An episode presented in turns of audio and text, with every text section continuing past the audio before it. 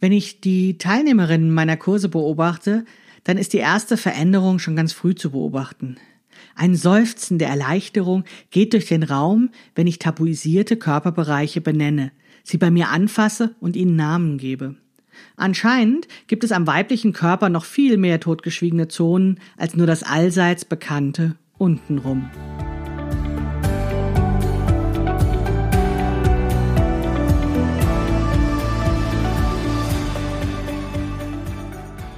Hallo und herzlich willkommen zu Past, dem Podcast von Krafteln. Mein Name ist Maike Rentschbergner.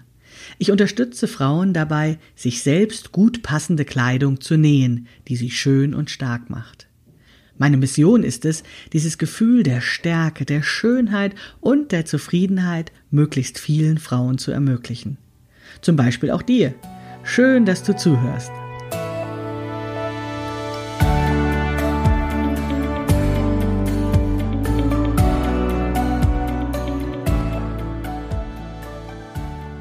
Hallo und herzlich willkommen zu einer neuen Episode des Past-Podcasts von Krafteln. Ich freue mich sehr, dass du wieder an Bord bist und zuhörst. Heute geht es wieder um das Thema den Körper neu sehen lernen und heute geht es insbesondere um Wörter, die eben unseren Körper beschreiben. Den Körper neu sehen lernen oder gib mir Tiernamen. naja, das war natürlich so eine beknackte Idee von mir. Also, worum geht es heute? Ich habe die Hypothese, dass wenn es für eine bestimmte Sache, für ein Phänomen keine Wörter gibt, dann existiert es sozusagen nicht.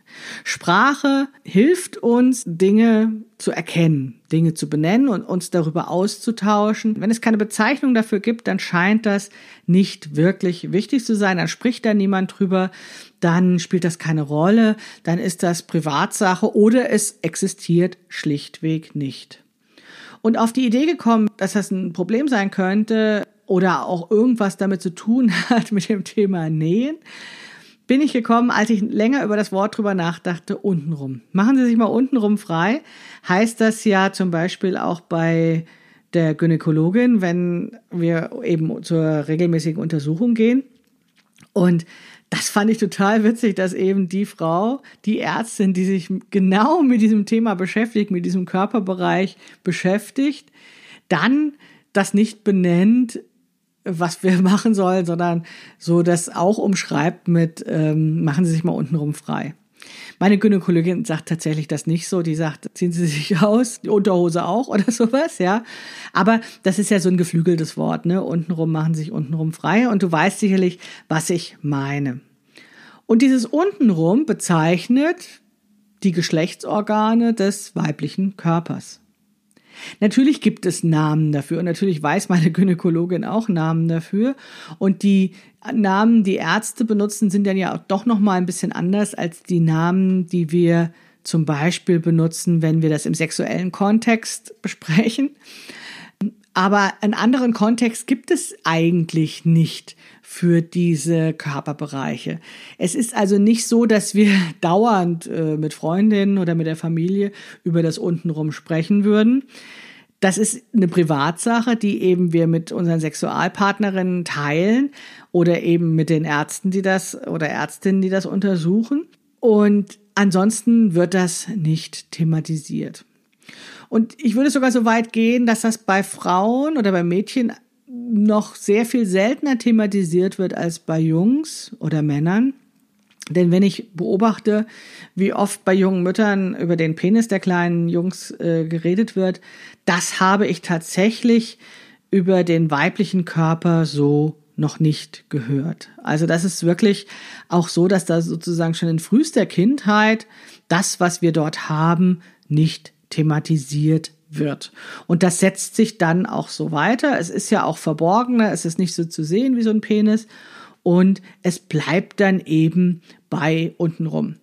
Und ich kann das absolut verstehen, dass es eben Frauen gibt, dass Feministinnen dafür sorgen, dass diese Körperbereiche Namen haben und dann von Vagina und Vulva sprechen und das erklären, was das eigentlich ist und was die Klitoris ist und wirklich diesem Bereich untenrum Namen geben. Denn erst wenn wir darüber sprechen, wenn wir da auch ein Vokabular für haben, was auch unseres ist, mit dem wir uns auch wohlfühlen, was wir auch gerne benutzen mögen, dann ist es eigentlich auch erst da. Dann können wir zum Beispiel, um jetzt in diesem sexuellen Kontext zu bleiben, auch artikulieren, was wir wollen, was mit diesem Körperbereich geschieht. Dann können wir sagen, fass uns dort an.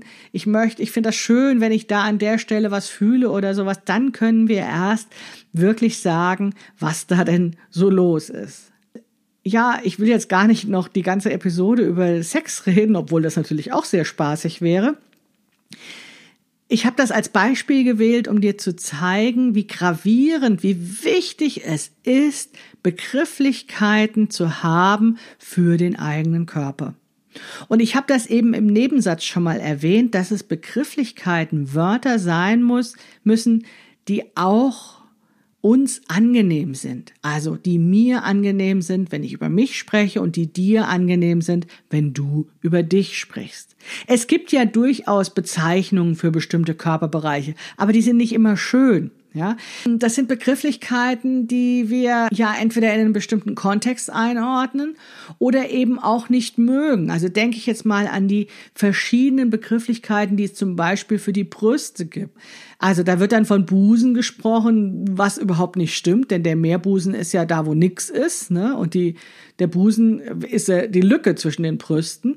Und trotzdem nennt man die Brüste oft Busen. Und dann gibt es natürlich noch andere Wörter wie Titten oder was weiß ich was, ja, die jetzt auch nicht so sind, dass ich sage, oh, so möchte ich mich eigentlich gerne nennen. Also ich weiß, da kann man drüber diskutieren und es gibt Frauen, die sagen durchaus Titten zu ihren Brüsten.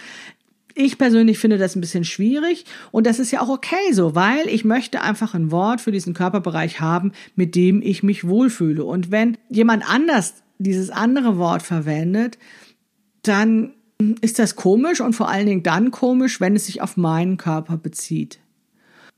Ja, deswegen muss ich ausprobieren und für mich rausfinden, welche Wörter ich eben für bestimmte Körperteile für meinen Körper habe, um in der Lage zu sein, über diese Sachen zu sprechen oder vielleicht einen Schritt noch zurückzugehen, da erstmal genauer hinzugucken und sie zur, zur Kenntnis zu nehmen, sie anzuschauen und sie zu sehen.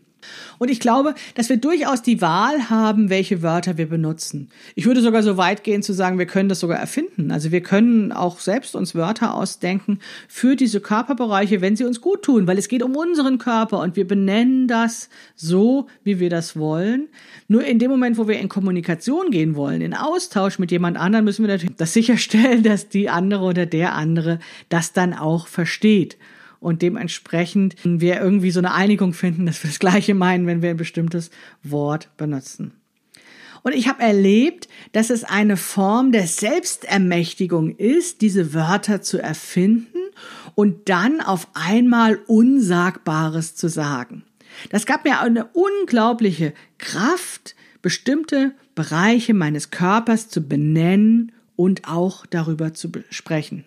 Ich habe sie aus so einer Tabuzone rausgeholt und da ist irgendwas passiert. Und das möchte ich dir jetzt erzählen und das ist auch das, was ich in der Einleitung meinte, als ich sagte, die Teilnehmerinnen meiner Kurse seufzen erleichtert. Ich habe festgestellt, dass diese Zone zwischen den Brüsten und äh, ja den Beinen, sagen wir mal, dass das eine der schwierigen Bereiche des weiblichen Körpers ist. Und zwar nicht deswegen, weil da auch dieses untenrum ist, von dem wir vorhin sprachen, sondern weil dieser Bereich in Nähkreisen wird das meistens Taille oder Bauch genannt. Meistens spricht man ja nur von Taille, weil das irgendwie so ein schwieriger Bereich ist.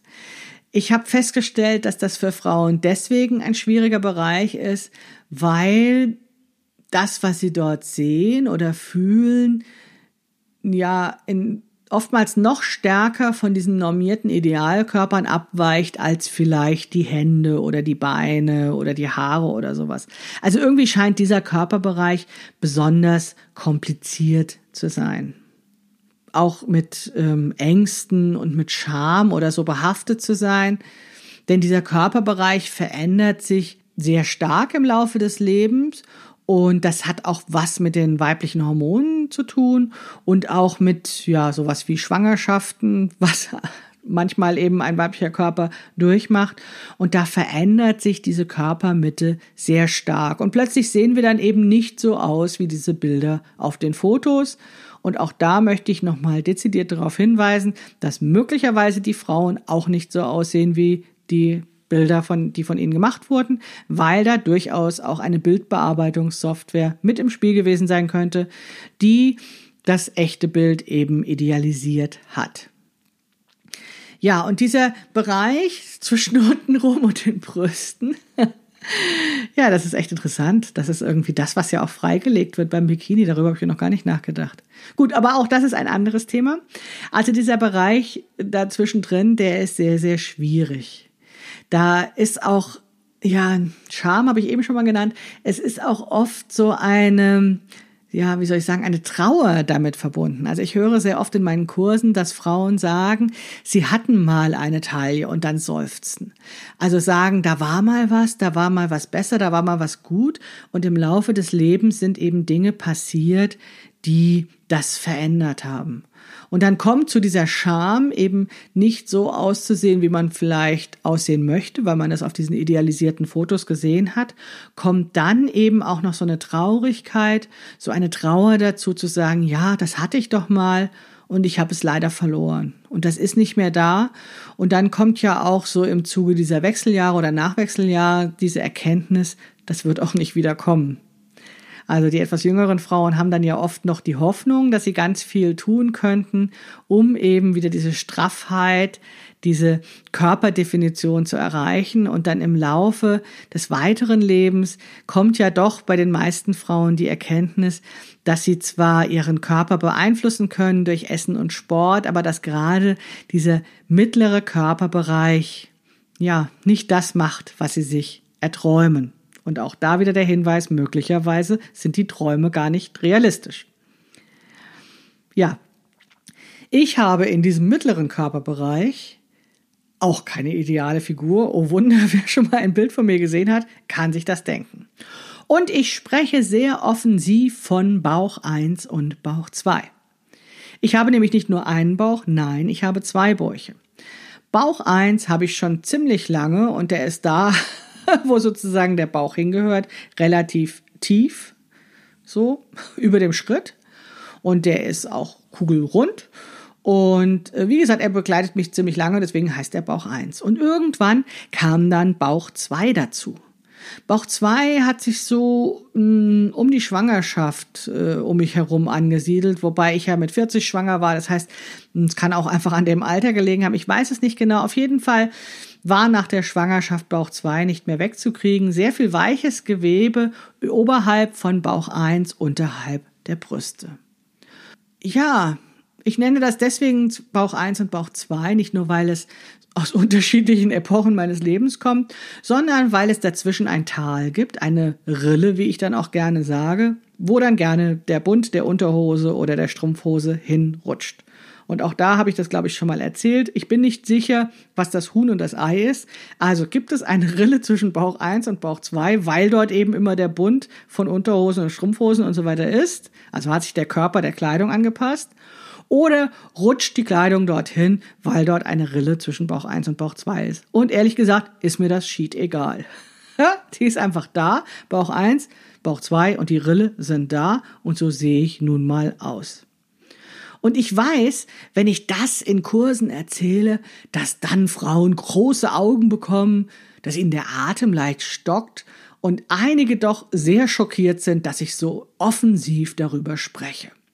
Dann ziehe ich dann manchmal mein Kleid glatt und zeige ihnen das dann nochmal. Also ich ziehe es nicht aus, sondern ich fahre sozusagen, ich mache das Kleid enger an den Körper und zeige das. Ich stelle mich auch mal unvorteilhaft in unvorteilhafte Haltung hin. Ja, strecke den Bauch sogar raus, um das genauer zu zeigen. Und das ist was, was Frau normalerweise nicht tut. Normalerweise, wir haben gelernt, normalerweise den Bauch einzuziehen. Der Bauch ist nichts, worauf wir stolz sind. Der Bauch ist was, was wir verdammen, was wir loswerden wollen. Und dann stellt sich Maike da auch noch hin und zeigt offensiv Bauch eins und Bauch zwei, fasst sie mit den Händen an und gibt ihnen auch noch Namen. Das ist ungewohnt für viele Frauen. Aber habt ihr vielleicht schon mal kleine Kinder gesehen, die sich liebevoll über den Bauch streicheln? Die finden ihren Bauch ganz gut. Und die Frage ist ja, wann haben wir das verloren? Wann wurde dieser Bereich zwischen Brüsten und untenrum zu so einer tabuisierten Zone und zu so einer Zone, über die wir uns so verdammt viel Gedanken machen? Ich kenne unzählige Frauen, die mit dieser Zone ihres Körpers mehr hadern als mit anderen Zonen. Klar, Frauen sind da gar nicht schlecht, dann noch mehr Problemzonen zu finden. Aber nach meiner Beobachtung ist das wirklich ein krasses Teil. Also, dass da es wirklich viele Sorgen gibt. Und ich kann nur für mich sagen, ich weiß, dass da Bauch 1 und Bauch 2 sind und da wird sich nicht mehr so arg viel dran ändern. Und die sind einfach da. Und wenn ich gut passende Kleidung für mich nähen will, dann muss das überall gut passen, auch an Bauch 1 und an Bauch 2. Und es macht sehr viel leichter, diese gut passende Kleidung zu nähen, wenn ich mich mit diesem Körperbereich auseinandersetze, wenn ich es genau anschaue, wenn ich es ausmesse, wenn ich weiß, wo dieser Körperbereich ist, wie er aussieht, und wenn ich dem dann auch noch einen Namen gebe, um diese Maße, die ich zum Beispiel nehme, um diesen Körperbereich zu vermessen, auch zu benennen und hinterher im Schnittmuster auch wieder zu finden. Denn ich kann diese Dinge, diese Stellen, diese Körperbereiche nur vermessen. Ich kann sie nur nutzen, um daraus gut passende Kleidung zu nähen, wenn ich sie auch benenne und beschreiben kann. Wenn ich sie finde, wenn ich sie hinterher im Schnittmuster wieder finde, wenn ich sie anerkenne, wenn ich sage, ja, da ist Bauch 1 und da ist Bauch 2. Und das ist jetzt nur ein Beispiel, weil jeder Körper ist sehr anders. Und vielleicht gibt es noch andere Hügel und Täler deines Körpers, die du beschreiben musst, um gut passende Kleidung zu nähen. Auch ich habe noch andere Stellen, aber das sind meine Lieblingsbeispiele, naja, weil sie eben auch sehr offensichtlich sind. Und weil das etwas ist, mit dem ich umgehen muss, wenn ich gut passende Kleidung nähen will. Und dann schlage ich in meinen Kursen ganz oft sowas vor wie, ja, du kannst das nennen, wie du willst. Du musst das nicht Bauch 1 oder Bauch 2 nennen. Du kannst das auch Hannelore und Günther nennen und dann fangen die Damen erleichtert an zu lachen, weil ich ein Witzchen gemacht habe, weil das so ein schwieriges Thema ist. Aber warum ist das so ein schwieriges Thema? Warum ist das so eine tabuisierte Körperzone? Das ist doch nur unser Bauch. Und wenn wir jetzt über andere Körperzonen sprechen, die wir berücksichtigen müssen beim Bekleidungsnähen, die Brüste, der Po, die Oberschenkel, die Oberarme, das sind doch einfach nur Teile unseres Körpers, die zu uns gehören, die ja super sind, dass sie da sind. Hey, wenn ich keine Oberarme hätte, wenn ich keine Arme hätte, könnte ich nichts anfassen. Da würde, hätte ich nämlich nichts, wo ich die Hände dran festmachen könnte. Ja, also ist doch super, dass ich Oberarme habe. Und wie sie aussehen, das ist doch eigentlich schied egal. Sie sind erstmal so, wie sie sind. Und meine Oberarme sind vielleicht anders als deine und als die von Frau da drüben und Frau da auf der anderen Seite, weil wir eben alle unterschiedlich sind. Aber wenn ich für mich Kleidung nähen will, dann muss ich für diese Oberarme Kleidung nähen, die passt, und ich muss sie kennen. Ich muss wissen, wie sie aussehen. Und ich muss wissen, wie der Po aussieht. Und ich muss wissen, wie die Beine aussehen. Und, und, und. Und in dem Moment, wo ich für diese speziellen Körperbereiche Beschreibungen habe, Wörter habe, Namen habe, finde ich, werden sie viel weniger bedrohlich. Und zwar dann in dem Moment, wenn ich diese Namen auch noch selbst erfinde. Wir Frauen kennen ziemlich viele scheußliche Beschreibungen für Körperstellen, die oft als Makel gesehen werden. Also ich möchte die jetzt auch gar nicht hier wiederholen. Du kennst da sicherlich auch einige Bezeichnungen für das weichere Gewebe an den Oberarmen, wenn du deine Arme hebst oder Oberschenkel oder Po oder was auch immer. Also du kennst sicherlich solche Begriffe. Vielleicht benutzt du die auch, um deinen Körper zu beschreiben. Aber ist das schön? Also ich persönlich finde das nicht schön. Also warum soll ich einen Körperbereich von mir mit einem negativ besetzten Wort beschreiben? Ich weiß, das ist gang und gäbe so und wir Frauen sind da ganz groß zu sagen, ja, ich habe das auch, weißt du, in Runden so zusammenzusitzen und dann zu jammern und sagen, ja, ich habe da auch diese Schwachstelle, ja, du auch und oh, du bist nicht alleine mit deiner Zellulitis oder was weiß ich was, ne? Also, wir sind da irgendwie ganz groß darin, uns zu solidarisieren in dieser Jammerei über angebliche Unperfektion, statt einfach zu sagen, ja, yeah, das ist ein Körper, es ist mein Körper und ich kann den dann doch auch benennen. Ich kann diese Körperbereiche benennen, wie ich möchte. Und ich kann mich bewusst dafür entscheiden, diesem Körperbereich einen Namen zu geben, der ihn nicht abwertet. Ich muss nicht die Beschreibungen nehmen, nicht die Wörter nehmen, die andere verwenden. Und ich kann mich dafür entscheiden, diesen Körperbereich nicht mehr als Problemzone zu sehen oder als kritischen Bereich oder als eBay oder was weiß ich was noch. Ne? Ich kann doch sagen, das ist mein Körper, das ist Bauch 1, das ist Bauch 2, dies ist mein Oberarm und das ist ein prachtvoller Po und kann für diesen Körper, für diesen prachtvollen Po, für diesen Oberarm, für Bauch 1 und Bauch 2 einfach gut passende Kleidung nähen, in der ich mich wohlfühle und wo ich nicht an diese scheußlichen Wörter denken muss, die andere Leute benutzen. Ich weiß nicht, wo die herkommen. Ob diese Wörter von den Medien, auf die ich immer schimpfe, kommen, ob die von Generation, von Generation von Frauen weitergegeben wurden an Mädchen und an Mädchen in Schulklassen dann weiterverbreitet oder was auch immer. Ich weiß es nicht, wo sie herkommen. Ich glaube auch nicht, dass es irgendeine böse Macht gibt, die die erfunden hat, um uns klein zu halten. Aber wir halten uns klein mit der Verwendung dieser Wörter. Mit Wörtern, die uns abwerten, die Körperbereiche zu etwas Schlechten machen, zu etwas, was nicht in Ordnung ist. Das muss nicht sein. Du darfst ein eigenes Bild von deinem Körper haben. Du darfst deinen Körper neu sehen lernen und du darfst ihm auch neue Bezeichnungen geben. Bezeichnungen, Wörter, Begrifflichkeiten, die dir gut tun und die dich entweder zum Schmunzeln bringen, so wie Hannelore und Günther, die so neutral sind wie Bauch 1 oder Bauch 2, oder Vielleicht einfach Wörter, die, in denen noch ein bisschen mehr Liebe steckt, ohne das zu ironisieren. Also das gibt es ja eben auch sehr oft, diese Love Handles zum Beispiel, die für die weichen Bereiche im Taillenbereich stehen. Hm. Ich weiß nicht, ob alle Leute, die das verwenden, immer wirklich so liebevoll ihren Körper beschreiben, aber das ist ja auch egal. Es steht mir ja gar nicht an, das zu beurteilen, wie jemand anderes es macht. Ich kann nur zu dir sagen, mir hat es geholfen, meinen Körper, meine Körperbereiche zu benennen, denn sie sind da. Es ist da, es ist mein Körper und für genau diesen Körper nähe ich Kleidung. Und ich muss das kennen, ich muss das genau angucken, ich muss das sehen, ich muss das kartografieren, vermessen und beschreiben, wenn ich gut passende Kleidung nähen möchte. Der Zwang, da genau hinzuschauen, um eben diese gut passende Kleidung zu nähen, hat mir geholfen, Frieden zu schließen mit diesem Körper mit diesen Körperbereichen. Ja, manche dieser Namen verrate ich dir, andere Namen behalte ich für mich, weil das auch was sehr Privates und was sehr Persönliches ist. Trotzdem hilft es, manchmal diese Wörter auch zu teilen, um eine Gemeinschaft von Frauen zu bekommen, die sich gegenseitig darin bestärkt, zu sagen, wir dürfen das. Wir dürfen diesen Körperbereichen Narben geben, Wörter dafür finden, die uns gut tun.